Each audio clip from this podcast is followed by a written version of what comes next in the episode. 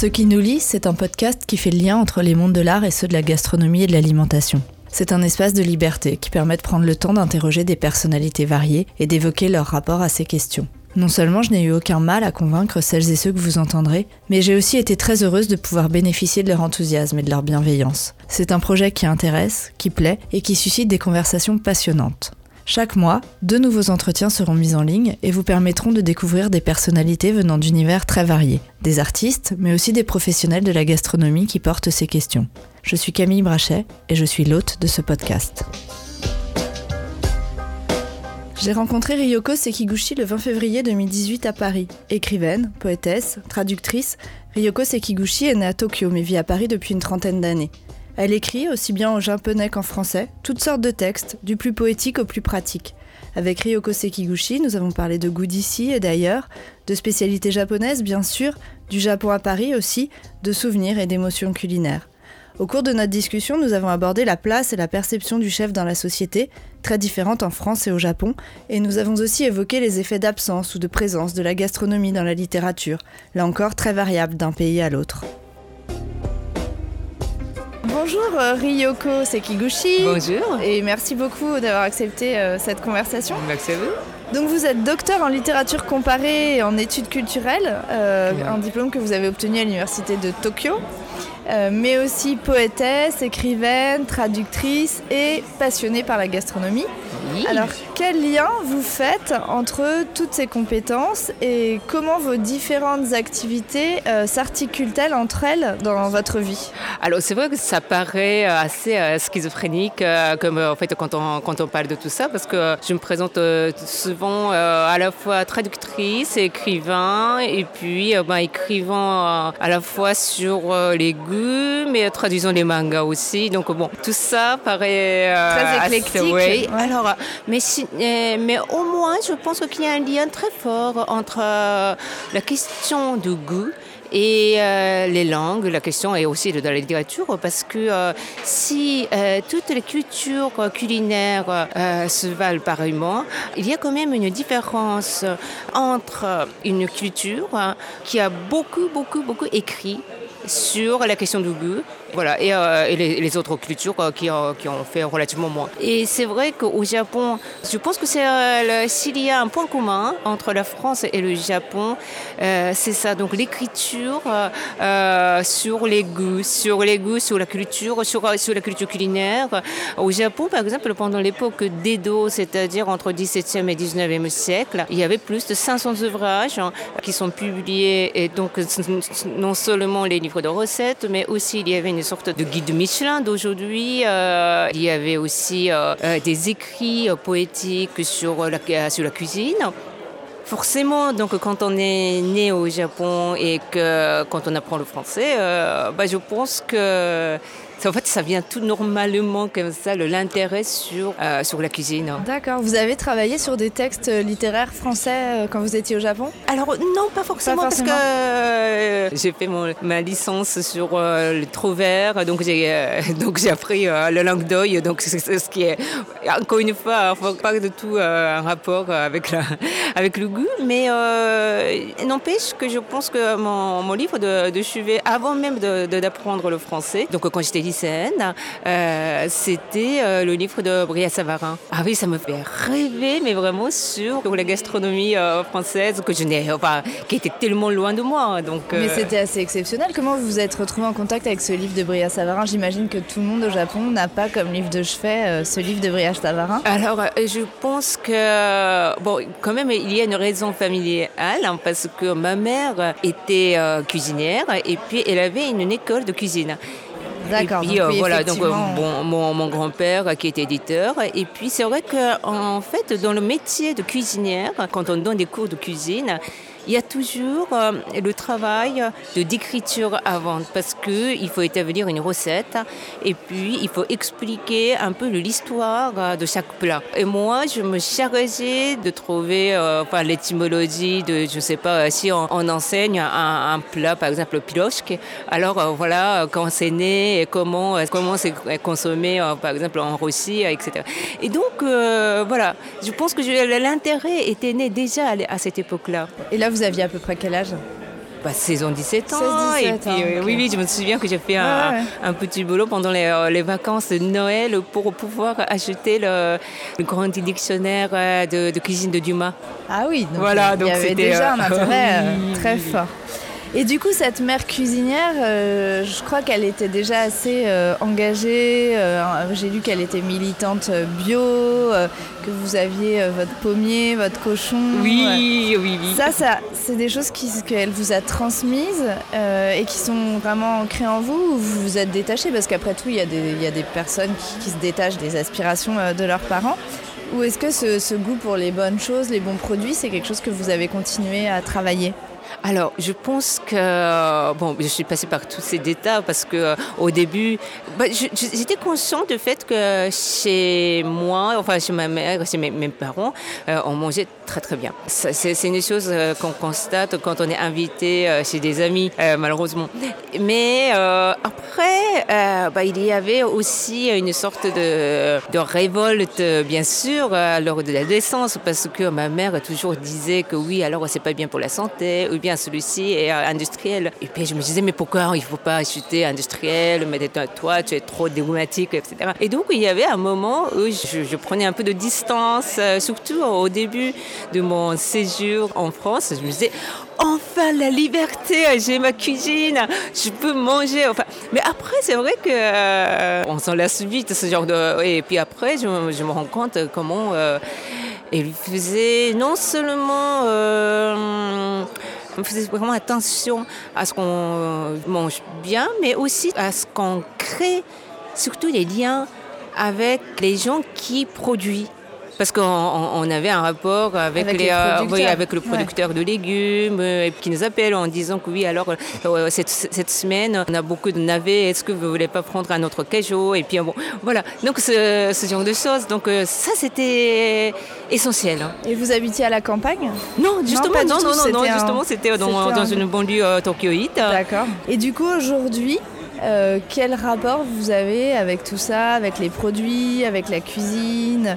Quelle cuisinière vous êtes? Est-ce que vous cuisinez des choses euh, compliquées régulièrement? Je pense que malheureusement, je cuisine de moins en moins parce que euh, je mange de plus en plus enfin, dehors pour les rendez-vous et tout ça. Mais j'aime beaucoup faire la cuisine, non pas pour moi, euh, mais pour les autres. Énormément recevoir. Recevoir, oui, la voilà, c'est oui, euh. tout petit chez moi, mais euh, ça, je pense que c'est quelque chose euh, surtout qui m'a été transmis de, de ma mère. Ma, ma mère recevait toujours. Tout le, tout le temps. Et, euh, et en plus, dans son école, euh, donc il y avait tout le temps des, des gens, euh, des femmes, c'était vraiment l'école des, des femmes. Et ça, cette ambiance, moi, je, je voudrais garder à, à Paris. Voilà, je, je crée des prétextes pour, Pour cuisiner, pour les oui, autres. puis pour recevoir des amis. Enfin, même, j'appelle ça apéro. Et puis, enfin, finalement, c'est plus qu'apéro, mais j'ai- j'aime bien ce côté léger. Donc, je dis, ah bah, viens, moi, viens chez moi pour faire l'apéro. Et du coup, quand vous organisez un apéritif comme ça chez vous, vous faites vos courses où? Vous avez des habitudes dans, dans votre quartier? Vous avez des liens avec des producteurs? Vous êtes spécialement bio euh, Enfin, je sais pas. Est-ce que vous avez des habitudes très précises ou pas Alors, malheureusement, je ne peux pas faire, par exemple, un map, euh, parce que je ne suis pas régulièrement chez moi. Mais euh, comme je bouge beaucoup, en fait, dans Paris, je connais des magasins bio, justement, euh, qui sont, enfin, dans quel- tel tel quartier. Et puis, je m'arrange euh, souvent pour euh, passer par là avant de rentrer euh, chez moi. C'est comme ça que je m'organise. Donc, je ne vais pas faire les courses Toujours au même endroit. Non. exprès en fonction de de mes mouvements. Je- Et donc j'ai en tête quelques, enfin 4-5 lieux comme ça où je peux acheter euh, des légumes, je peux acheter des viandes, des choses. D'accord. Voilà, voilà. Et vous êtes très très, alors je vais pas dire obsessionnel, le mot serait un peu fort, mais est-ce que vous faites très attention aux provenances, à ce que vous mangez, ou vous avez une certaine légèreté quand même euh, Alors, euh, justement, je ne suis pas comme euh, ma mère euh, militante bio, parce que je sais que, je sais que bon, c'est, c'est, un peu chiant aussi, il faut- dire. Mais en même temps, j'aime bien, Enfin, c'est difficile de dire. si j'ai plus de temps, j'aimerais bien tout acheter bio, par exemple. quand j'avais 30 ans, acheté aussi un cajou par semaine d'un producteur qui livrait dans des grands restaurants de la rue Montaigne, donc en passant par euh, voilà chez Ducasse ah et tout ça. Et, euh, et, lui, enfin, je suis très bien le nom parce que et, euh, en fait, il, il, voulait, je pense, vendre le surplus de parce qu'il y aura chaque semaine, voilà. Et donc, je ne savais pas ce qu'il y avait dans le cajou et donc acheté comme ça. Et une, une fois par semaine, il m'appelle, enfin il nous appelle, il y avait plusieurs filles comme ça, à 8 h du matin, il dit Alors j'arrive dans 20 minutes euh, et, euh, et devant Miu Miu par exemple. Euh, on était là pas maquillé, pas coiffé, euh, avec un, un, caddie et, avec, euh, avec un billet, euh, voilà. Et ça, c'était mais très, très bon, ah, bien sûr, parce que les, tomates étaient des tomates servies. Chez, et comment vous vous êtes retrouvé à participer à cette, cette expérience? Alors, c'était quelqu'un qui était dans la restauration, donc qui, qui connaissait ce monsieur. Et pendant un moment, je faisais ça, mais c'est vrai que maintenant, je ne peux plus être tout le temps à la maison. Mais je sais que quand c'est bien fait, c'est bon. Mais je sais que aussi,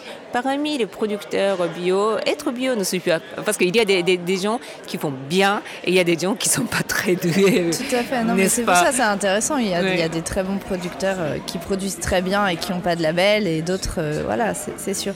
Du coup, comment est-ce que vous définiriez aujourd'hui le bien manger? Pour vous, bien manger, c'est quoi? C'est manger sain, c'est manger bon en goût, c'est quoi bien manger? Alors bien manger pour moi, c'est euh, manger heureux.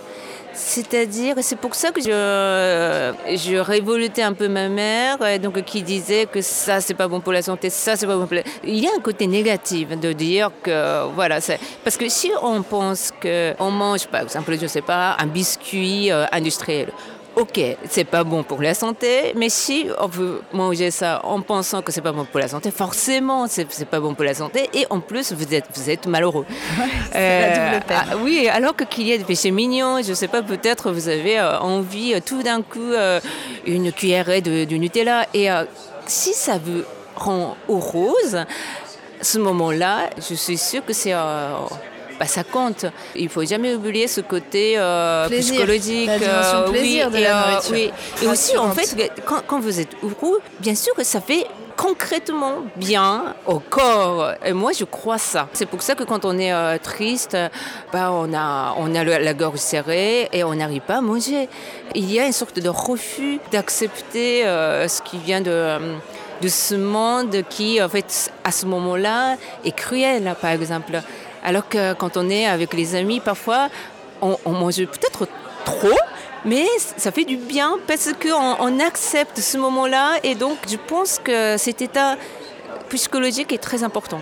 Euh, donc vous avez écrit beaucoup de textes aussi euh, autour de, ces sujets de, la nourriture. Vous avez écrit des essais sur l'astringent, le fade, des saveurs qui sont peut-être plus plébiscitées au Japon et davantage sous-estimées en France.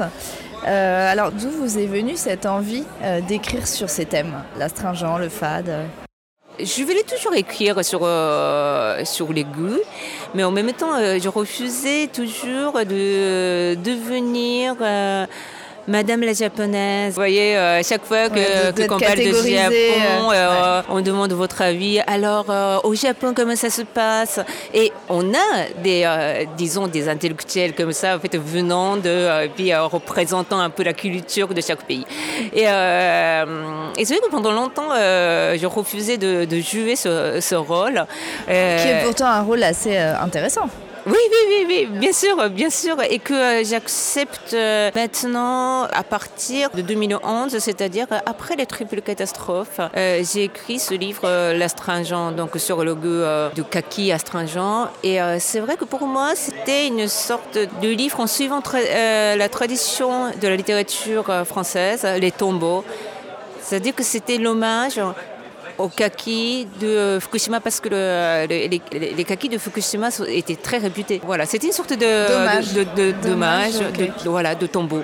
J'ai cru à un moment donné qu'on ne pourrait plus manger certaines choses du Japon et que la tradition euh, culinaire sera perdu et que comment en forme d'écriture, je voulais témoigner, je voulais laisser les traces de ces choses-là. Laisser une trace de choses que vous pensiez perdues. Ce qui n'est pas le cas finalement. Non, non, mais euh, et finalement, je, en fait, je, je pense que c'est toujours bien aussi de, de, de, laisser les traces des choses éphémères qu'est le goût.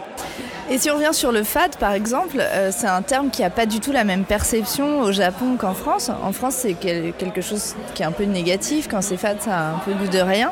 Euh, est-ce que vous pouvez nous expliquer brièvement ce qui différencie euh, pour vous le fade japonais du fade français? Oui, alors je pense que fade français est presque le synonyme de l'ennui, que c'est quelque chose qui rend votre vie euh, vraiment monotone. Donc quand en 19e siècle, qu'il y avait une acception beaucoup plus large du mot fade, vous pouviez, dire je me sens fade. C'est-à-dire que le monde va mal, personne ne m'aime, euh, voilà, ce sentiment-là. Et c'est vrai que la, gastronomie française, il me semble, a tout fait pour euh, évacuer ce sentiment de la table on était, je pense, toujours en quête de la vivacité, de la vie, de l'intensité, de densité, et c'est extraordinaire. Mais c'est vrai que la vie n'est pas toujours constituée que de, ces moments forts. Et, euh, parfois, euh, on est malade, parfois on est fatigué, parfois on a le chagrin d'amour. Et cette euh, idée de la gastronomie française qui est en quête permanente de l'énergie. Peut être parfois trop fort pour nous. Est-ce que à 80 ans, il y, aura une cuisine qui vous accompagne doucement? Est-ce que euh, quand vous pleurez, quand vous êtes tout seul, il y a un plat qui peut vous accompagner voilà, dans la, dans la douceur? Et je pense que le goût fade, enfin, qui paraît fade, enfin pour les Français parfois, pour les Japonais, peut être ce genre de, de plat qui vous accompagne et qui n'a peut-être pas une euh, présence très très forte. Qui est subtile. Oui, et, qui est là pour, euh, pour vous écouter. Et du coup, la, la, cuisine française, la gastronomie française, vous la définiriez comment? Euh, bon alors, vous l'avez dit, hein, dynamique, piquante, mais encore, je pourrais dire. et quels sont vos plats préférés, vos ingrédients préférés en France si je dois donner un ou deux, c'est euh, d'abord les petits pois. Ah, les petits pois. Oui, les petits pois, je peux, euh, je peux manger tous les jours. Et petits pois frais, cuisinés comme en cru, cuits J'aime beaucoup au tout début de saison euh, cru. Et, puis ensuite, euh, ben, en toutes les sauces, c'est-à-dire que moi, je, fais ça au riz, aux petits pois. Et puis en tempura aussi, avec des petites crevettes. Ben, j'aime bien aussi un peu à, l'espagnol, avec le jambon. enfin, j'aime bien avec l'agneau, bien sûr. Et puis ben, tout seul, avec un peu de beurre. et aussi les artichauts. Alors, parce que c'était c'est des, goûts qui sont très différents de ce que vous pouvez euh, avoir au Japon Non, non, non, mais euh, parce que les artichauts n'existent pas au Japon. Et d'abord, je pense que comme beaucoup d'étrangers, c'était une découverte parce que comment comment on mange un déjà, déjà, ça se mange voilà, et c'est vrai que j'aime beaucoup euh, ces ingrédients qui portent une amertume en eux et qui est comme une sorte de symbole du printemps.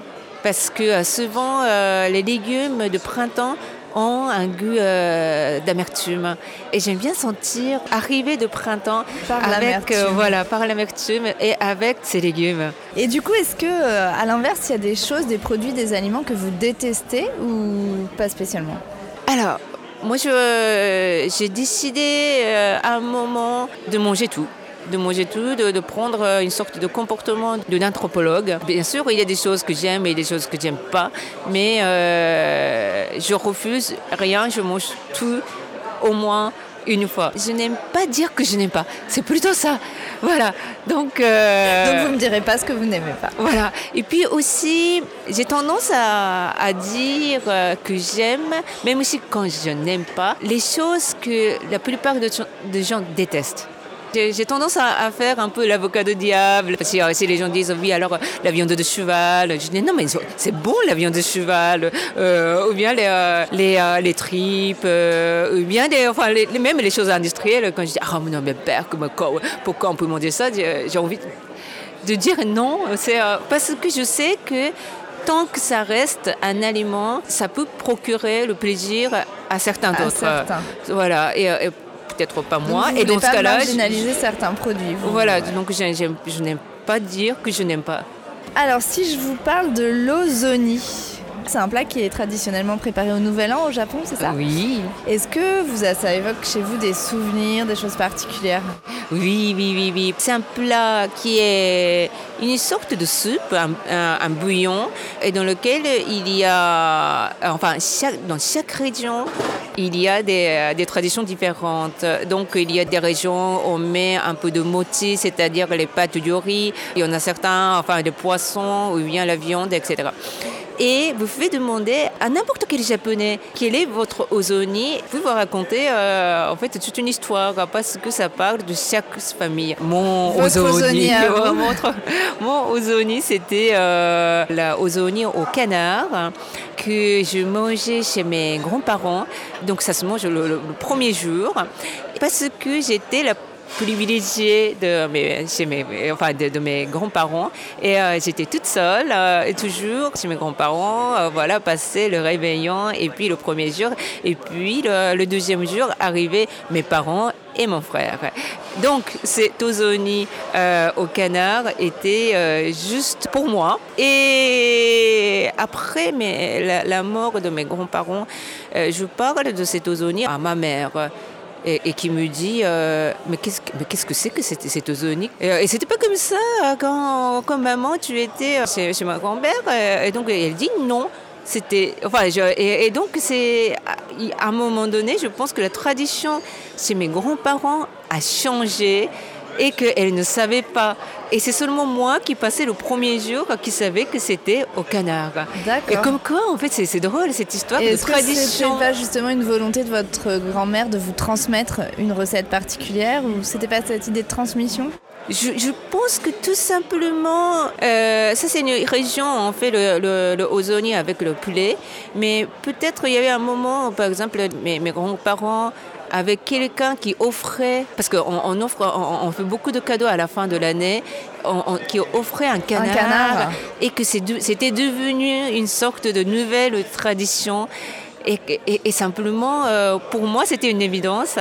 Et pour ma mère, c'était comme si elle apprenait un secret de la famille que qu'elle ne, savait pas. Et du coup, cette ozoni, vous le refaites vous ou c'est pas possible de refaire une recette à l'identique C'est décevant euh? Je, je n'essaye pas parce que je voudrais bien garder un peu le... Le souvenir Oui, oui parce que je sais très bien que je pourrais jamais faire pareil euh, aussi, bien que ma grand-mère. Et du coup, est-ce que vous êtes, euh, en France depuis, euh, depuis un certain temps? Est-ce que ça vous arrive parfois d'être un peu nostalgique de cette cuisine japonaise? Alors, il y a pas mal de restaurants japonais ici, mais j'imagine que ça n'a pas la même saveur euh, que ce qu'on mange au Japon. donc du coup, est-ce que parfois vous êtes un peu nostalgique? Et aussi, quel est l'ingrédient ou la recette japonaise que vous préférez, que vous adorez et qui peut vous manquer parfois? Je pense que si j'habitais dans une ville de province, j'aurais été beaucoup plus nostalgique parce que je sais qu'il n'y a pas tous les ingrédients. Euh, alors qu'à Paris, euh, on trouve à peu près euh, tout. enfin, ouais, on peut dire ça. même si on ne trouve pas de tout. Mais beaucoup de choses beaucoup de choses, de plus en plus de choses, de plus en plus de choses de qualité. en ce moment, je prépare un guide qui est le Japon à Paris. Ah, c'est super. Donc, euh, avec une cinquantaine d'adresses, de restaurants, de cafés, de, magasins. Euh, voilà. Et quand j'ai fait pour, euh, la, pour commencer la liste de tous les restaurants qui sont bons et puis qui sont voilà de qualité. Il y en avait plus de 100. Et c'était vraiment très difficile de choisir. Donc j'ai privilégié plutôt les, les adresses récentes pour encourager et puis aussi au moins une adresse pour chaque genre culinaire. Et, euh, et par quartier aussi, ou vous avez pas essayé de euh, cartographier la ville Non, pas spécialement. non, non, non. Mais c'est incroyable l'intérêt des Français pour la cuisine japonaise. Oui, et euh, c'est très très fort. Hein. Par exemple, je, viens de voir un, restaurant de Oinari, donc c'est une sorte de boulette de riz et enrobée dans euh, du tofu euh, frit et cuit. Et ce, restaurant est spécialité de ce plat. Mais c'est incroyable. Mais, euh, et, il y a enfin, une pâtisserie, en fait, de dolayaki. Il, y a beaucoup, beaucoup de, comme ça, de ramification, de sophistication et aussi de compréhension. Bah, il y a un vrai engouement de toute façon des Français pour la cuisine japonaise. On le voit bien, il y a beaucoup de chefs qui... qui euh, les chefs vont très souvent au Japon, en parlent énormément. J'en ai parlé beaucoup avec Michel Troisgros qui est fasciné par le Japon, qui aime beaucoup ce côté, euh, cette, euh, cette, délicatesse, le raffinement du Japon. Il y a beaucoup de pâtissiers aussi qui, qui, vont s'installer, qui ouvrent au Japon. Euh, donc je pense qu'effectivement c'est quelque chose qui du coup traverse un peu la société française. Oui, c'est vrai, c'est vrai, c'est vrai. Hein. Et donc voilà, donc ça a beaucoup changé. et donc quand on est à Paris, on n'est pas trop nostalgique, d'autant plus que je passe une ou deux fois par an au Japon. Chaque fois que je vais au Japon, euh, je ramène beaucoup, bien sûr, évidemment beaucoup de, nourriture. Et puis, euh, surtout, qui sont faits par ma mère. Euh, et donc, par exemple, comme umeboshi, les prunes salées, qu'elle fait euh, même aujourd'hui, euh, tous les ans. la kyo, c'est une sorte de d'échalote marinée au vinaigre. Par exemple, ça aussi. Des choses quand même spécifiques qui restent. Oui, que ma mère fait. Et d'ailleurs, je lisais, j'ai lu dans une interview à propos des prunes salées là, que vous disiez qu'en fait les prunes avaient changé de goût et que c'était pas vraiment le, souvenir que vous en aviez de ce goût des prunes. Non? Oui. Et ma mère euh, qui faisait par exemple jusqu'à un moment donné un autre type de produit de fermentation avec les radis, elle ne le fait plus. Et je lui ai demandé, mais maman, euh, pourquoi tu ne le fais pas? J'ai très envie de, manger. Et elle me dit, mais, mais non, ce n'est plus possible parce qu'il fait moins froid à Tokyo qu'avant. Et, donc, et ça se prépare euh. en hiver. Et donc, bah, ça, ça pourrit, en fait, tout simplement. Donc c'est vraiment lié euh, au changement climatique. Oui, et je pense que ce n'est pas seulement les prunes qui ont changé le goût. C'est aussi peut-être que l'été fait plus humide, bien plus chaud, bien voilà que au cours de préparation, peut-être le goût peut être modifié. Et du coup, votre produit typiquement japonais euh, préféré, c'est quoi? Vous avez quelque chose comme ça que vous adorez? Les ingrédients pratiques, surtout, que j'aime, bon, c'est un peu banal, hein, mais mes.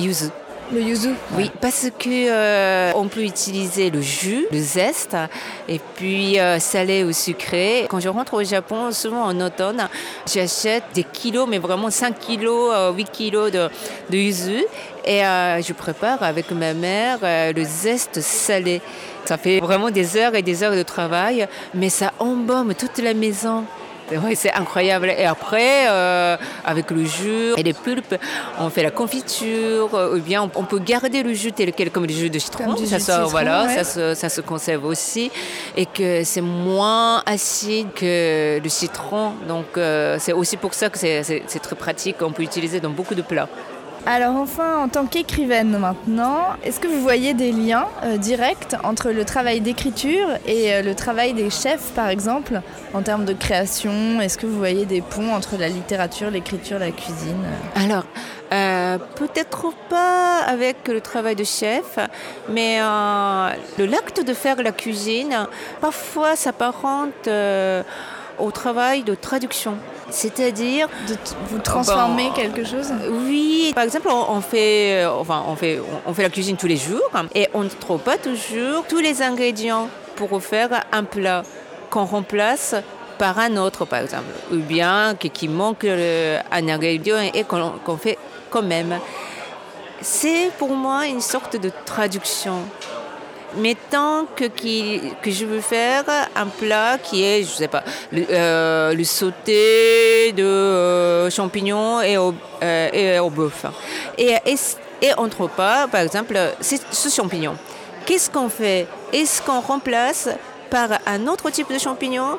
Est-ce qu'on remplace par quelque chose qui a la même texture que ce champignon? Est-ce qu'on remplace en pensant que les champignons absorbent le goût de, de, de bœuf. Un autre légumes, par exemple, qui absorberaient aussi bien le goût de bœuf. Et donc, euh, la solution peut être multiple. Et c'est une sorte de, de, travail de réflexion qui est à peu près pareil euh, au travail de traducteur, je vrai, C'est vrai, vu comme ça, effectivement. De faire des choix et d'essayer de voir ce qui fonctionne, ce qui fonctionne oui, pas. Et, et selon le, le choix, l'effet que, que ce plat donne change.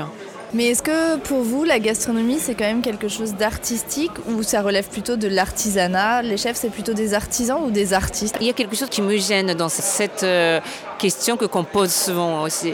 Mais si euh, on pose la question de savoir si un chef, le travail d'un chef et le travail de création, oui, je pense que ça, aucun, aucun doute. Et, et je pense que les chefs eux-mêmes disent que c'est ma création. Voilà. Et donc, ça, il y a ça. Et si le travail d'un chef est le travail de réflexion, oui aussi. Donc si ce travail de création et de réflexion, on appelle ça le travail d'un artiste ou non, euh, bah ça, ça, ça c'est plus proche de l'artiste que l'artisan. Peut-être dans, dans bah, euh, mais en même temps, pas dire que l'artisan ne, ne, réfléchit ne, pas. Ne, réfléchit non, pas. Non, donc non, là, c'est euh, voilà, au contraire. Ouais. Donc non, c'est plus l'idée de valoriser plus le, le, geste et le travail de la main, je pense, quand on parle d'artisan, et peut-être plus de valoriser le geste créatif. Euh, euh, spontané. Euh, de toute façon, de je pense que ce, ce problème n'est pas le problème des chefs, mais plutôt le problème des, disons, des Français. C'est vrai, c'est très français, ça vous trouvez? Je, je pense. Ouais. Vous savez, le, les romans de, de Annie Ernaux, enfin parlant comme ça de, de clivage, de classe sociale, souvent ça m'a ça m'a frappé parce qu'il y a des, choses que bah, je sais pas au Japon on peut tout à fait euh, épouser euh, un garçon euh, dont le père euh, tient un café. Il y a aucun problème. Il n'y a pas ce genre de mépris et que quand on dit euh, il n'y a pas son métier et, et justement c'est parce qu'on croit ce contraire que qu'il y a cette, cette euh, expression. Ah, c'est comme ça que vous lisez ça vous et, et, puis bah, maintenant euh, bah, avec le top chef et tout ça avec la médiatisation on pense autrement le, le, travail de chef mais je pense que pendant longtemps même si avec le, la, la, gastronomie avec le, le, guide Michelin et tout ça et je, je, pense que le travail de, de, de, de, chef ou bien le travail de cuisinier était pendant longtemps dévalorisé, dévalorisé et maintenant, on, veut tout oublier et on veut faire comme si euh, les Français pensaient toujours que ce, ce métier de chef était euh, toujours haut placé. Alors là, je comprends et la, de, de, de, de, chef de, dire que je suis un artiste. Non, je ne suis pas un artiste, je suis un chef. Et cette dévalorisation, euh, elle n'a jamais été observable au Japon?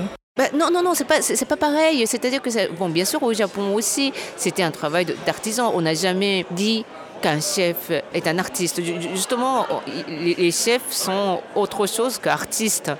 Mais c'est vrai qu'il n'y a, y a rien de déshonorant. Par exemple, pour quelqu'un qui est... Euh, à l'équivalent, je ne sais pas, de, de normalien, de d'épouser quelqu'un en fait, qui était dans la, restauration. Il n'y a pas ce genre de hiérarchisation. Il y avait aussi plusieurs amis qui, après avoir eu son, ses diplômes, commencé à faire ces stages, par exemple, dans la pâtisserie, euh, choses que qu'on fait maintenant. Ouais. En depuis, France, il y a beaucoup euh, voilà. de reconversion. Voilà, il Mais y a une récent, petite dizaine d'années ouais. et c'est récent. Et avant, quand je venais d'arriver, quand je disais ça, les, les gens n'en revenaient pas. Et donc, euh, non, maintenant, vous oubliez ça, mais euh, enfin, c'est très bien.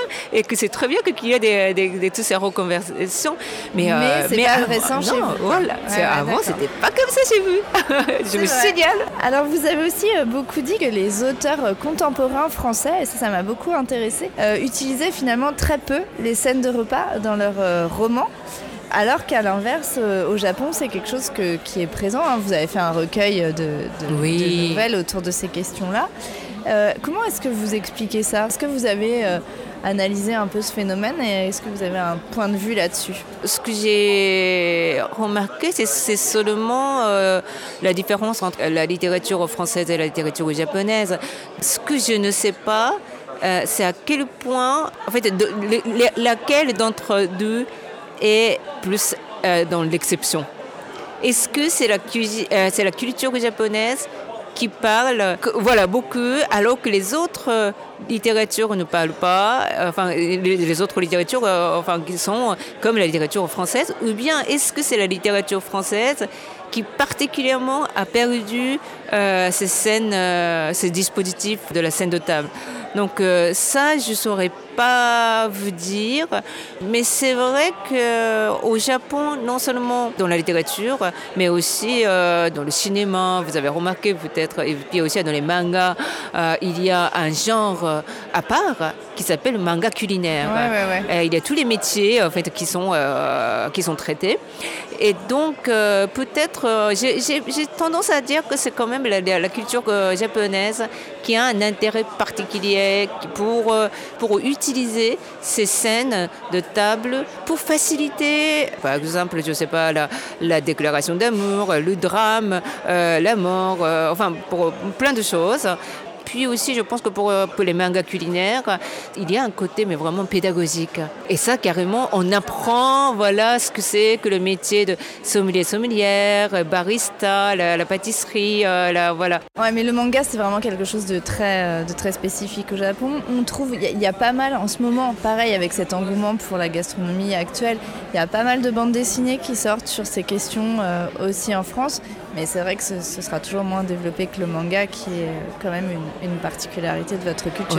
Je n'ai pas encore la, réponse là-dessus, euh, mais je me demande euh, dans cette euh, différence de présence dans la littérature des scènes de table, si l'existence de la critique gastronomique en France joue quelque chose. Parce que contrairement à donc cette abondance des scènes de table dans la littérature au Japon, le critique gastronomique n'a jamais existé. Donc ça euh, peut être un contrepoint. Euh, voilà, c'est un type de description sur les plats le prenant comme un tableau, l'objectivant qui est peut-être contre, euh, la contre nature en fait de la description littéraire, enfin, dans lequel les personnages y est, c'est subjectif à mort en fait. C'est une question très intéressante et c'est vrai qu'aujourd'hui euh, on a un peu l'impression qu'effectivement la littérature s'en dégage, alors que la cuisine est omniprésente euh, en France et, a une place très importante. Donc c'est d'autant plus étonnant effectivement. Et, ce que je trouve un peu dommage, c'est que justement, à la fois dans le domaine de la critique gastronomique, enfin, qui a, je pense que qui est un métier en voie de disparition, il n'y avait que des hommes.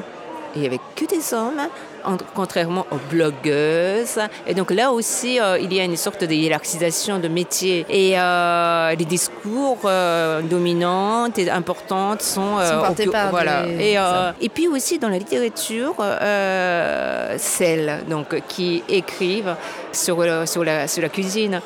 Contrairement au 19e siècle, justement, euh, enfin, Dumas écrivait, enfin, il y avait beaucoup de d'hommes, enfin, romanciers qui écrivaient qui mettaient les scènes de table dans leurs romans. Quand on parle des romanciers, romancières qui utilisent ce dispositif, les, gens que vous avez tout de suite en tête, comme euh, Marine de Biol, ou bien, enfin récemment, Catherine Simon a fait sur euh, les mères blessées.